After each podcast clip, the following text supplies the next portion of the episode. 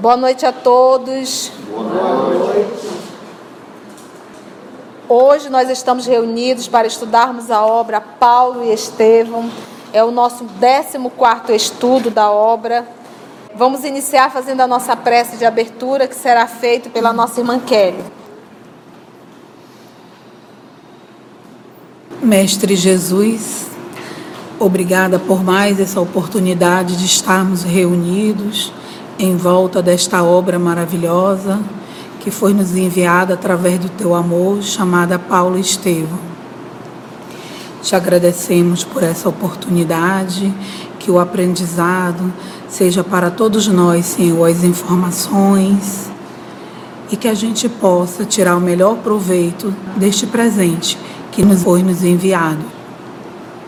E agradecemos também a presença dos irmãos que aqui estão conosco fazendo esses estudos também e que assim seja. Muito bom. Então vamos lá. Então nós estamos aqui em Jope. Saulo de Tarso está visitando a jovem Abigail, sua noiva prometida. Eles estão sozinhos no jardim, é, ela ali se confessando, mostrando o, amor que ela tem por ele, o respeito que ela tem por ele. Já foi retratado aqui a vontade que ela tem de encontrar o irmão, ao ponto dele até sentir um certo ciúmes. E, e eles estão aqui nesse processo de abrir o coração um para o outro. Nesse momento, é Emmanuel fazendo um comentário sobre as ideias de Saulo de Tarso perante a família. Então vamos ver o que Emmanuel, na condição de narrador, vai comentar sobre Saulo de Tarso. A seu ver, diz Emmanuel, todo homem devia conservar indene, ou seja, intacto, de contatos inferiores com o mundo, até que atingisse o tálamo nupcial, o leito conjugal. Então, para Saulo de Tarso, o homem só deveria ter um relacionamento sexual com a sua esposa e se guardar, que foi exatamente o que ele fez. O lar constituído haveria de ser um tabernáculo, um templo das bênçãos eternas. Os filhos, as primícias, né? Primícias aí de primeiro, tá? Do altar do maior amor dos filhos consagrado ao Senhor Supremo. Ainda há pouco estudamos o Evangelho. Qual o Evangelho, na fala de Santo Agostinho, o que, que ele falou? Qual seria a, a responsabilidade dos pais para com os filhos? A primeira, única. Vocês lembram? Qual a função dos pais para com os filhos? Nós acabamos de estudar. Hã? Prepará-los para Deus, para levá-los a Deus? Pre... Pergunta de Jesus que eles são. Fala aí. Ele faz Jesus no Boa Nova. Prepará-los para Deus. Prepará-los para Deus. Essa é a função. E ele já carregava essa, essa informação aqui quando ele diz: olha. Os filhos, as primícias do altar maior, do maior amor, consagrado ao Senhor Supremo preparar os filhos para honrar a Deus. Não que a sua juventude estivesse isenta de desejos. Ou seja, Saulo também passou. Ele carregou os desejos, passou pela encrenca dos hormônios. Passou e passa, porque ele tem 29 anos.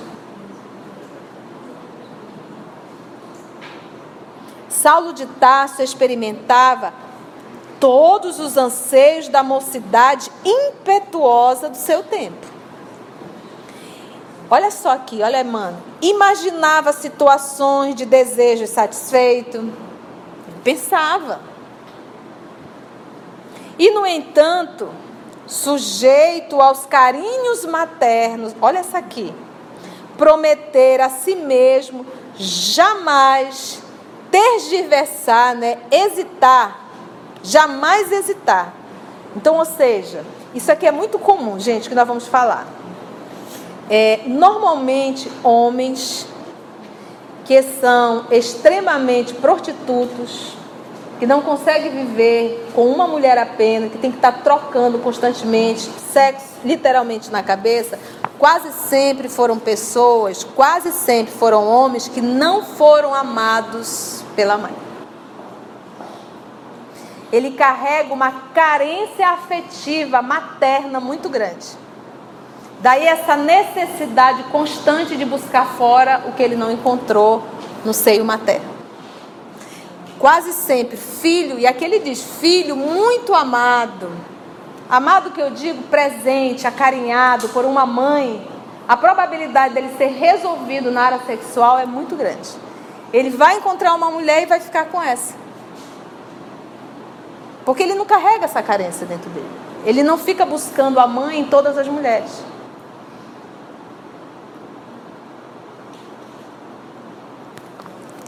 E ele aqui ele diz, olha só, a, a, imaginava situações de desejo satisfeito, ele imaginava ali.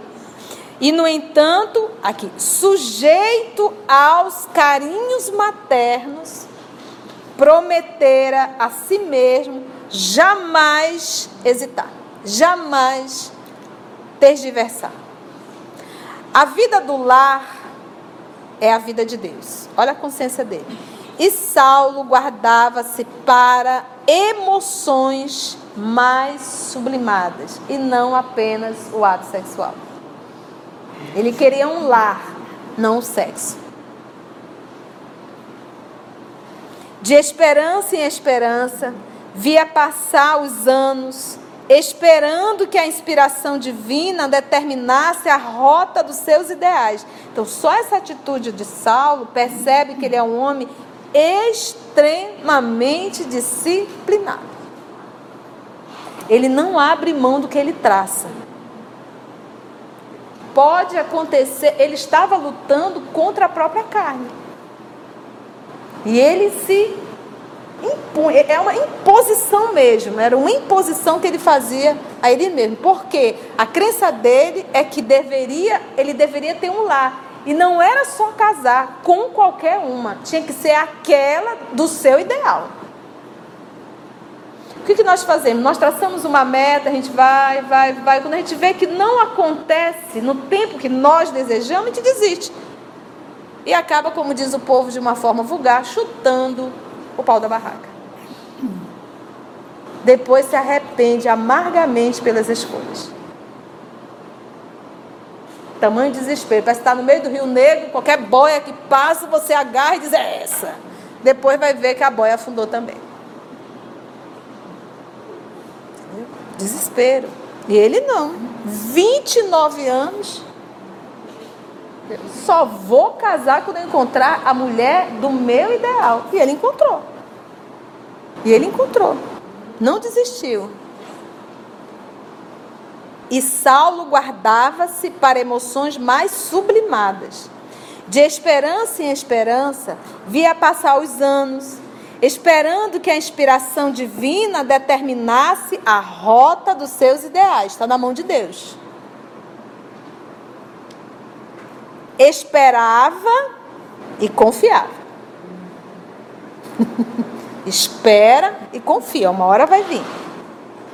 Seus pais presumiam encontrar ali ou acolá aquela quem devesse ele eleger. Então, papai e mamãe, vendo a idade do menino passar, começaram a tentar arrumar noiva para ele.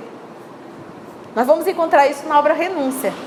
Quando Cirilo ficou viúvo, que eles foram trabalhar na América do Norte, ele na verdade não ficou viúvo porque a esposa está viva, e a família dele começou a alugar. Você tem que casar, você tem que casar, você tem que casar. Suzana está aqui próximo, Suzana é uma moça assim, Suzana é uma moça assim. E tanto encher a paciência dele que ele acabou casando. São dois infelizes. Porque não tem. É, casamento não é uma via de mão única, os dois têm que gostar. Ela, na verdade, não é nem amor, é um sentimento de posse, porque fazer o que ela fez, aquilo é loucura. Então ela acha que o ama muito, mas ele não a suporta. Tudo que ela faz é motivo de briga. Tudo que ela faz ele não suporta. Ou seja, são duas pessoas infelizes. Então Saulo passou por isso. O pai e a mãe tentaram escolher várias noivas. Olha a atitude dele. Seus pais presumiram encontrar ali ou acolá aquela a quem devesse ele eleger. Entretanto, Saulo, olha aqui, enérgico e resoluto, ou seja, não era aquilo que o senhor acha, pai? Não, pai. Não tem. Aí o pai, não, não quero. Ele não titubeava, enérgico e resoluto, removia a intervenção dos entes caros, papai e mamãe, no concernente, né, no relativo à escolha que afetava a decisão do seu destino. Aí quem vai escolher sou eu, não é o senhor e nem a mamãe, não. Abigail enchera-lhe o coração. Era a flor mística do seu ideal. A alma que lhe entenderia as aspirações em perfeita ressonância de pensamentos. De olhos fixos nas suas feições delicadas, que o luar pálido iluminava, teve ânsias de guardá-la para sempre nos braços fortes. Ao mesmo tempo, doce enternecimento lhe vibrava na alma.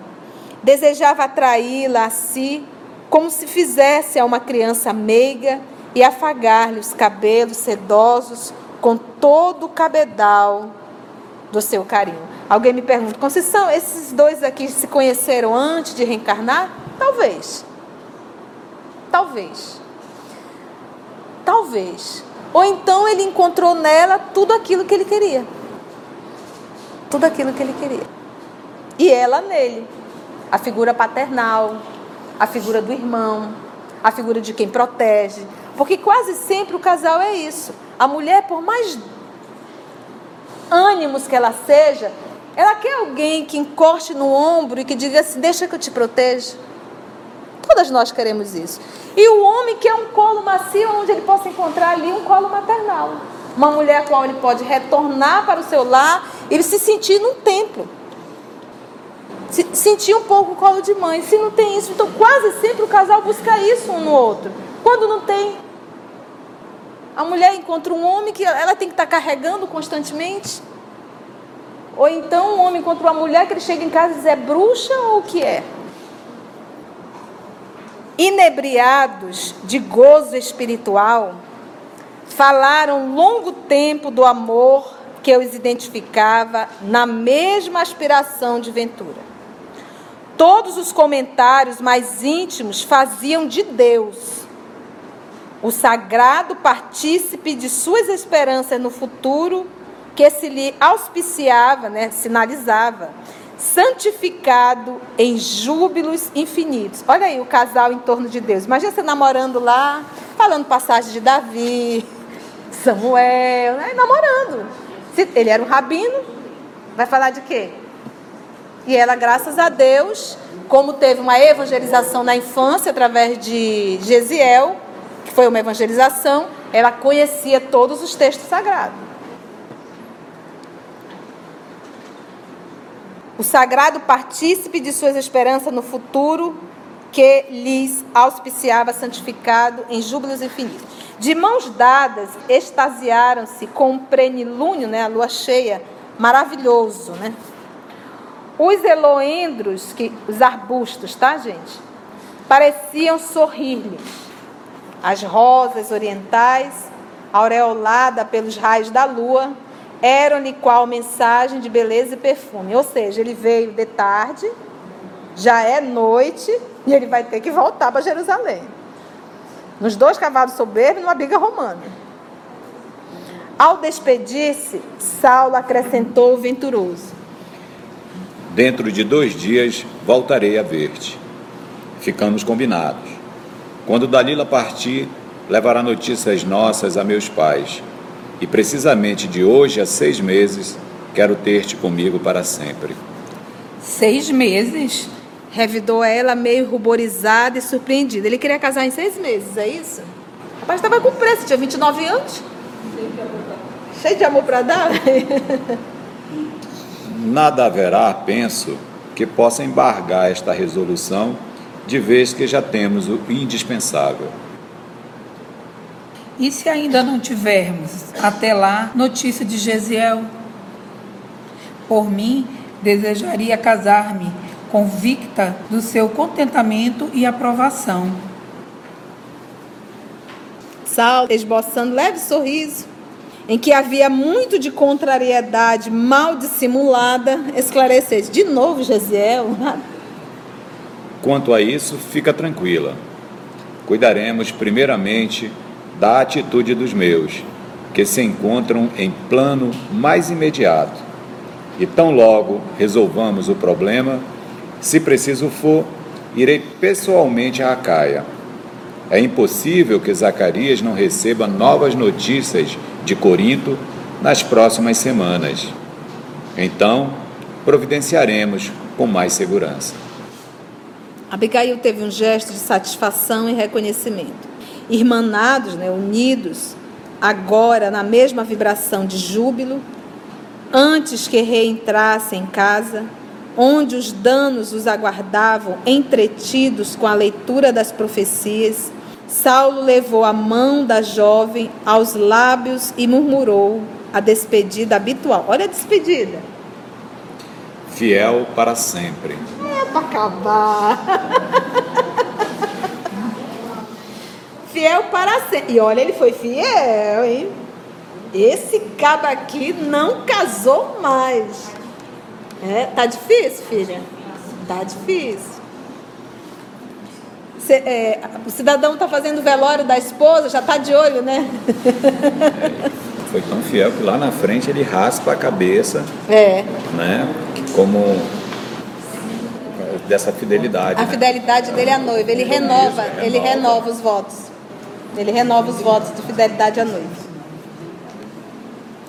Daí a minutos, depois de ligeira palestra com os amigos, Ouvia-se o trotear dos animais, estrada em fora, de regresso a Jerusalém. O carro minúsculo rodava celeremente ao luar, sobre uma nuvem de pó. Pé embaixo, como diz a Beth, né, Beth? Vamos lá? Entraram na igreja humilde de Jerusalém. Igreja aí, comunidade, tá bom? Não vai pensar no templo, ok? é, igreja era uma congregação, era isso? Notando a massa compacta de pobres e miseráveis que ali se aglomeravam com um raio de esperança nos olhos tristes. O pavilhão singelo, construído à custa de tantos sacrifícios, não passava de grande telheiro revertido de paredes frágeis, carente de todo e qualquer conforto. Era como se fosse um galpão. Tiago, esse Tiago aqui é o Tiago menor, irmão de Levi, Pedro, o pescador, e João, o evangelista. Surpreenderam-se igualmente com a presença do jovem doutor da lei, que se popularizara na cidade pela sua oratória enérgica e pelo acurado conhecimento das Escrituras. Então, ele era muito famoso em Jerusalém pelas palestras ao qual ele realizava na sinagoga. Então imagina uma casa simples, singela, um monte de pessoas doentes e de repente entra dois homens e um deles vestido a romana. É, chama atenção, né? todo mundo fica, o que, que esses dois estão fazendo aqui? Os generosos galileus ofereceram-lhe o banco mais confortável. Ele aceitou as gentilezas que lhe dispensavam, sorrindo com indisfarçável ironia de tudo que ali se lhe deparava. Intimamente, considerava que o próprio Sadoc fora vítima de falsas apreciações. Que podia fazer aqueles homens ignorantes, irmanados a outros já envelhecidos, valetudinários e doentes? Valetudinários é fracos e sujeitos à enfermidade, tá, gente? que podiam significar de perigoso para a lei de Israel aquelas crianças ao abandono, aquelas mulheres semi-mortas, em cujo coração pareciam aniquiladas todas as esperanças? Experimentava grande mal-estar, defrontando tantos rostos que a lepra havia devastado, que as úlceras malignas haviam desfigurado impiedosamente. Seria um câncer, não é mesmo? Aqui um velhote com chagas purulentas, envolvidas em panos fétidos. Além, um aleijado mal coberto de molambos, né, farrapos, ao lado de órfãos andrajosos que se acomodavam com humildade. O conhecido doutor da lei notou a presença de várias pessoas que lhe acompanhavam a palavra na interpretação dos textos de Moisés, na sinagoga dos Cilícios, né? Hoje na, na Turquia, da Cilícia. Outras que seguiam de perto as suas atividades no Sinédrio. Então, nós vamos observar que existiam pessoas simples, pobres, miseráveis, mas também pessoas da classe média e média alta, que participavam, inclusive, da sinagoga. Ouviam Saulo pregando. Onde a sua inteligência era tida como penhor de esperança racial, penhor na condição de garantia. Pelo olhar, compreendeu que esses amigos ali estavam igualmente pela primeira vez. Sua visita ao templo ignorado dos galileus sem nome atraíra muitos afeiçoados do farisaísmo dominante, ansiosos pelos serviços eventuais que pudessem destacá-los e recomendá-los às autoridades mais importantes. Saulo concluiu que aquela fração do auditório fazia ato de presença e de solidariedade em qualquer providência que houvesse de tomar.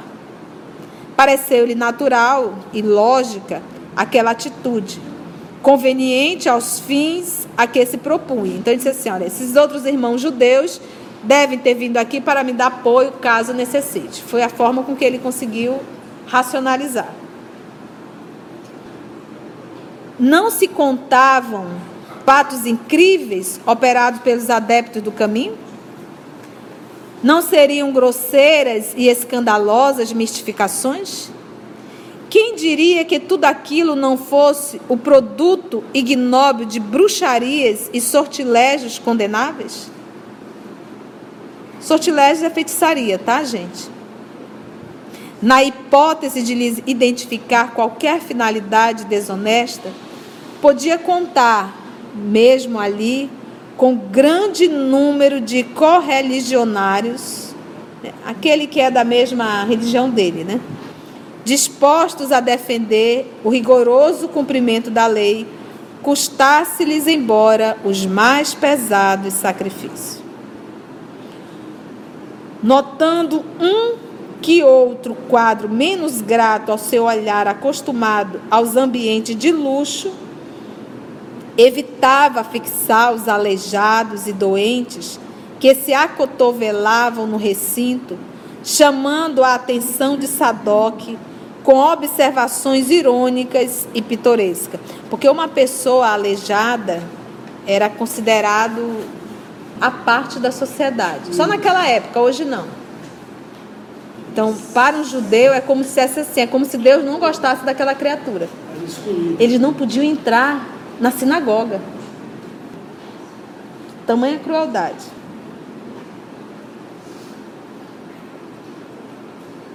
Com observações irônicas e pitorescas. Quando o vasto recinto, desnudo de ornatos e símbolos de qualquer natureza, de todo se encheu um jovem permeou, né, atravessou as filas extensas, ladeado, acompanhado de Pedro e João, galgando, né, percorrendo os três um estrado quase natural. Como fosse uma pontezinha assim de madeira, vamos dizer. Formado de pedras superpostas, caminhando. E aí o pessoal começou a gritar. Quem é, gente? Vai lá comigo. Estevão, é o tal do Estevão. Vozes abafadas inculcavam um pregador, enquanto seus admiradores mais fervorosos apontavam para ele com jubiloso sorriso. Então, quando ele entrava, o povo já começava, Estevão, Estevão, e ele já ficava meio tímido em relação àquilo.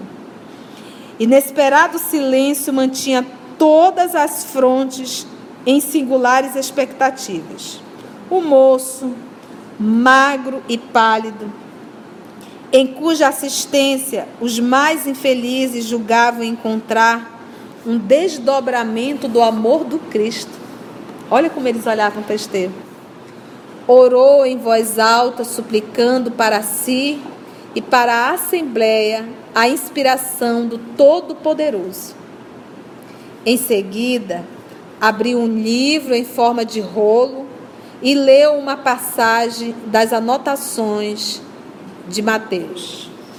Estevão, aqui ele descreveu toda a igreja do caminho, quem eram os frequentadores, como era a orientação. Então iniciava o quê? Ele já iniciava fazendo uma prece.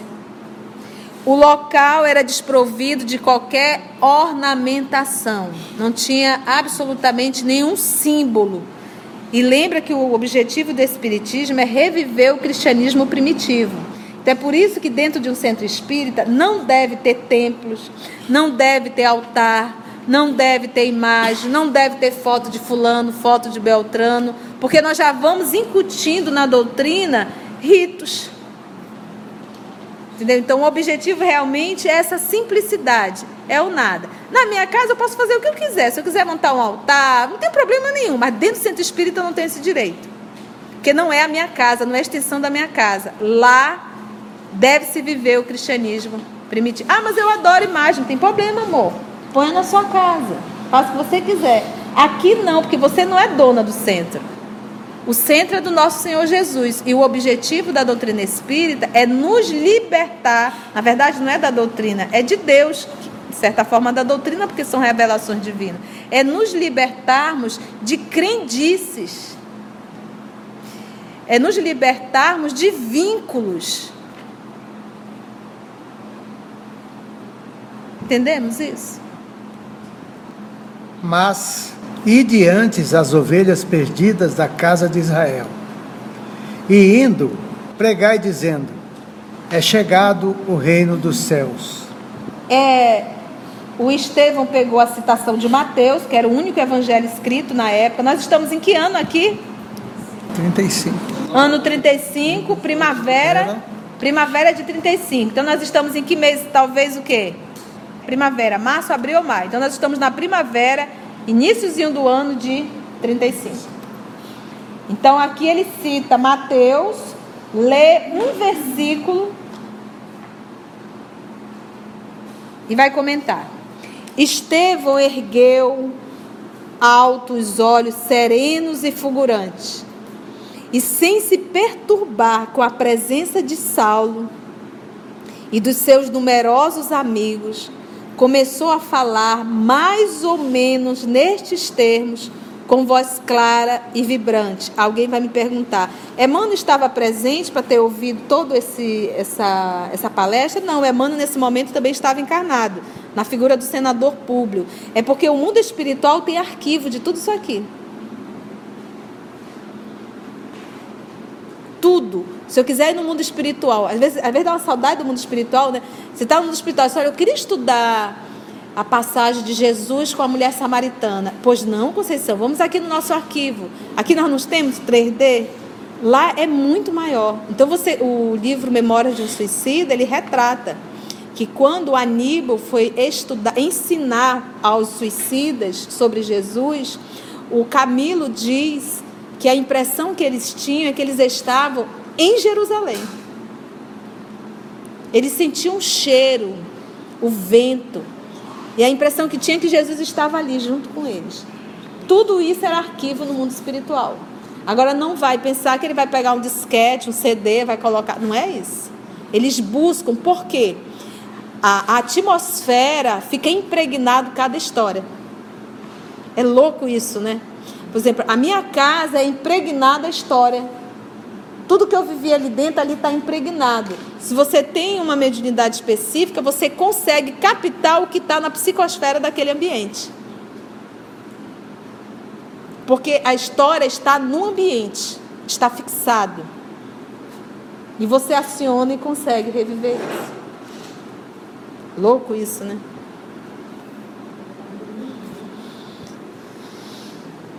E fulgurantes, e sem se perturbar com a presença de Saulo e dos seus numerosos amigos, começou a falar mais ou menos nesses termos, com voz clara e vibrante. Ele não titubeou.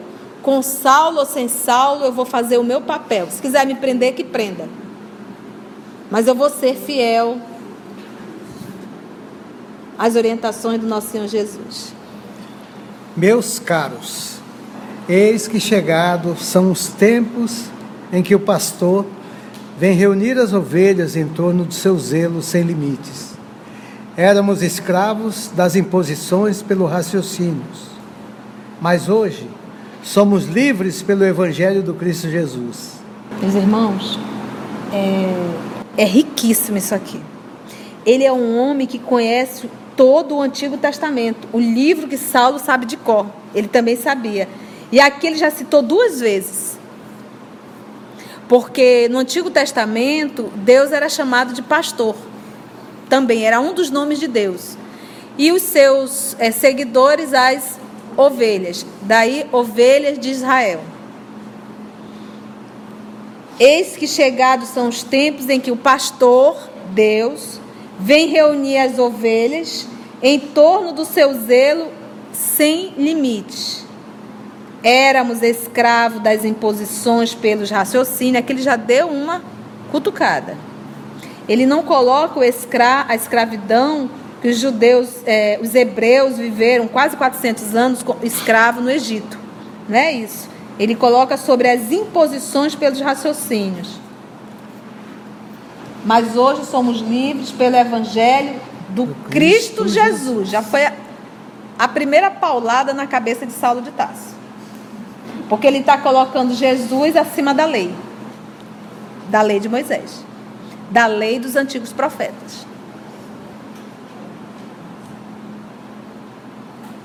E lembra que quando o pessoal ia pregar na igreja, ninguém tocava no nome de Jesus. E quando via algum, algum hebreu, algum judeu lá, o pessoal ficava cheio de dedos. Estevão não. Menos um minuto de palestra, o nome de Jesus já está presente. Nossa raça guardou, de épocas imemoriais, a luz do tabernáculo, e Deus nos enviou seu Filho sem mácula Onde estão em Israel os que ainda não ouviram as mensagens da Boa Nova? Onde os que ainda não se felicitaram com as alegrias da nova fé? Deus enviou sua resposta divina aos nossos anseios milenares. A revelação dos céus aclara os nossos caminhos. Consoante as promessas da profecia de todos quantos choraram e sofreram por amor ao Eterno, o emissário divino veio até ao antro de nossas dores amargas e justas, para iluminar a noite de nossas almas impenitentes, para que se nos desdobrassem os horizontes da redenção. Então aí ele já apresenta Jesus como o Messias aguardado por todos os judeus. Vamos lá. O Messias atendeu aos problemas angustiosos da criatura humana com a solução do amor que redime todos os seres e purifica todos os pecados. Mestre do trabalho e da perfeita alegria da vida, suas bênçãos representam nossa herança. Moisés foi a porta, o Cristo é a chave.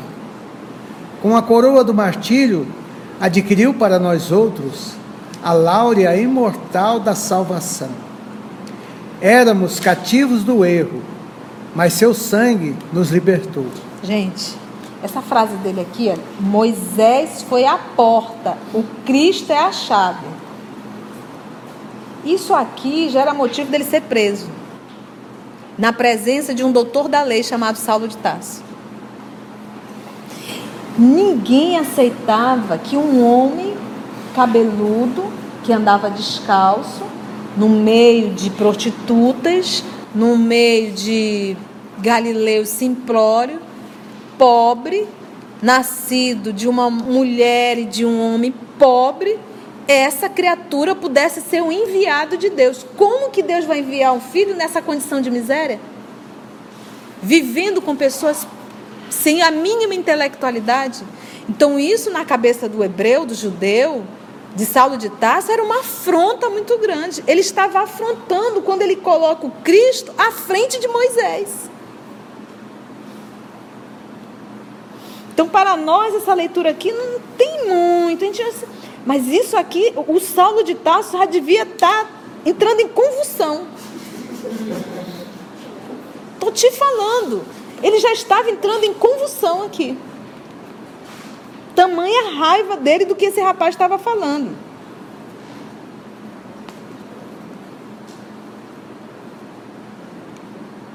Olha aqui como ele vai falar da coroa. E lembra que a crucificação era uma sentença para a pior espécie, para a pior espécie de gente.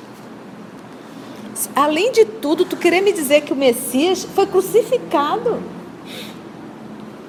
Tanto é que quem estavam de um lado e do outro? Dois ladrões. Como que esse homem é o Messias? Você está louco?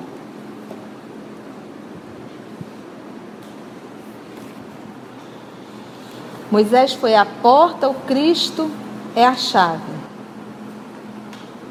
E Kardec coloca: Jesus é a porta, a doutrina espírita é a chave para entender Jesus. Vamos lá. Éramos cativos do erro, mas seu sangue nos libertou. Na vida e na morte, nas alegrias de Caná, como nas angústias do Calvário, pelo que fez e por tudo que deixou de fazer em sua gloriosa passagem pela terra. Ele é o Filho de Deus, iluminando o caminho. Meu Deus. Quando ele fala aqui, éramos cativos do erro, ele está mais uma vez retratando o, o, o cativeiro, mas não do Egito, mas do erro mas seu sangue nos libertou. Vocês lembram, quem já viu filmes, filmes antigos, é, quando houve aquelas sete pragas do Egito? Vocês lembram? E uma delas era: você deve é, sacrificar o cordeiro, você pega o sangue do cordeiro, você marca na porta da sua casa, que quando a morte passar, ela vai pular e não vai levar o seu filho primogênito. Lembra disso? Então aqui ele está citando, reportando essa passagem. Que quem foi o cordeiro a ser sacrificado? Jesus. Daí ele usar o termo que o sangue nos libertou. Por isso a, a fala, o sangue do Senhor, tá, tá, tá, é transformando Jesus nesse cordeiro que foi sacrificado e o sangue dele é, é um símbolo, o sangue dele nos libertou. Éramos cativos no erro, na vida e na morte, nas alegrias de Caná, como nas angústias do Calvário que ele está falando das bodas de Caná, nas alegrias da boda de Caná, onde ele transformou a água em vinho, as angústias do Calvário, pelo que fez e por tudo que deixou de fazer em sua gloriosa passagem pela terra, e ele só deixou de fazer o que pudesse vir a beneficiá-lo, Jesus. Ele nunca fez nada a seu benefício. Sempre fez em benefício do outro. Ele é o Filho de Deus, iluminando o caminho. E Saulo lá, hein? Interessante aqui, vocês, né? Lendo aqui, a gente lendo aqui, a gente vê Estevão não conheceu Jesus, mas ele fala com uma propriedade que quem conheceu Jesus, só de ler Mateus. o Evangelho de Mateus. Né? Mas aí também não teria um conhecimento profundo das escrituras que estavam. Ele sabia fazer a ponte. É, e outro, ele bebeu num livro vivo. Quem era o livro vivo? Pedro. Tu imagina que é de sentar ao lado de Pedro? Conta pra mim. Você já pensou? Você conversar com alguém. É igual quando você vai em Pedro Leopoldo, ou em, em Beraba, né? você vai em Beraba e você conversar com alguém que conviveu com Chico. Mas eu digo aqui ele reportando a fidelidade que ele está reportando, né? Sim. Eu falar para você e você ter essa consciência, como ele está tendo aqui, dessa fidelidade, dele reconhecer, a, como a, a Rosiane falou, ele tinha esse conhecimento do Antigo Testamento, né? Da época, aí tudo mais. Quando ele pegou o Evangelho de Mateus, Pedro passa para ele, ele disse, não, é ele. É ele. É... Não tenho dúvida. Ele é lendo ele. o profeta, quem era o profeta que mais falava da vinda do Messias sofredor? Isaías. Então, quando, quando o, o Pedro apresentou Jesus a ele, ele na hora começou a, a falar as citações de Isaías, em que Isaías falava e apresentava a vinda do Messias sofredor. Porque o, o Saulo não enxergou e os demais amigos não enxergaram por pura vaidade e orgulho. E quando nós somos muito vaidosos e muito orgulhosos, nós não conseguimos enxergar as coisas simples. Porque tem que ser muito grande para enxergar o simples. E eles não tinham esse olhar, não conseguiram identificar, porque Jesus fez tudo o que estava escrito no Antigo Testamento. Tudo que o Messias deveria fazer, ele fez. E nós vamos ficar aí, na metade do diálogo da, da palestra de Estevão. Vamos ouvir aqui o comentário do Augusto. Não é interessante porque no início, quando a gente leu Estevão, ainda como Gesiel, ele fala, ele fala desse Cristo sofredor. Sim.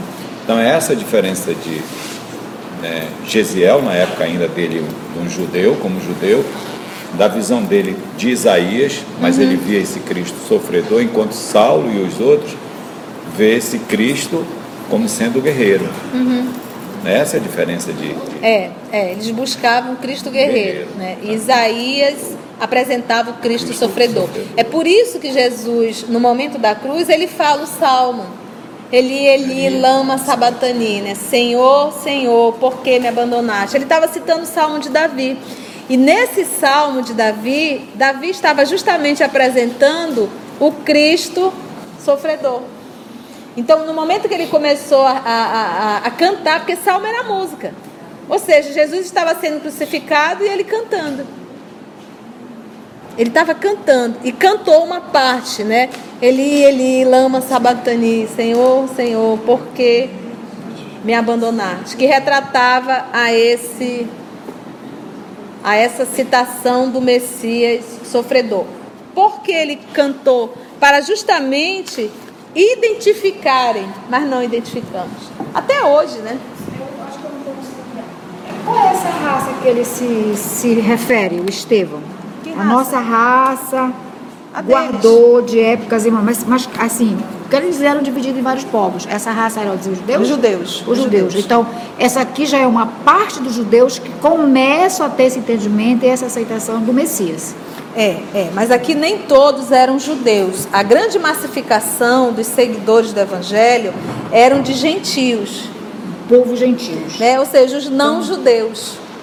Entendeu? A massificação. O judeu que você vai encontrar aí, dentro da, da igreja, foram pessoas, um que está com ranceníase, que vai ter aquele caso que a família expulsou, o outro que está com uma enfermidade. Então, vieram pela dor. Certo. A massificação dessas pessoas que buscam aqui hum. é para aliviar suas dores físicas e morais. E olha, Jesus tem um grande amor por sofredor.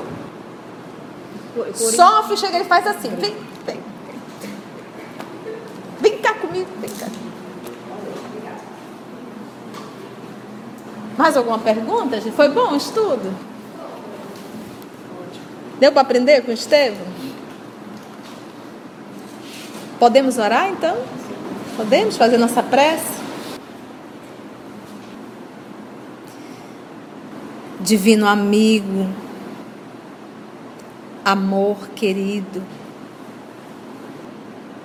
nós só temos a te agradecer. Agradecer por esse convívio, agradecer pelo livro que nos esclarece, agradecer pela presença dos amigos espirituais, agradecer pela saúde do corpo, pela saúde da mente, agradecer pela oportunidade de encontrar a doutrina espírita. Tanto a te agradecer. E se algo ainda temos a te pedir, é que nos ajude, Senhor, a enfrentar os nossos medos, a enfrentar as nossas fragilidades e a percebermos a oportunidade que o Senhor nos concede de uma nova encarnação, desta encarnação, para evoluirmos como espírito. Nos ajude a não perder tempo e a aproveitar bastante essa oportunidade sublime da encarnação aqui na Terra. Muito obrigado, amor de nossa vida. Muito obrigado, amigos espirituais. E que nós possamos, Senhor, permanecer contigo através do nosso pensamento, do nosso olhar, da nossa palavra e do nosso abraço. Muito obrigado, Senhor.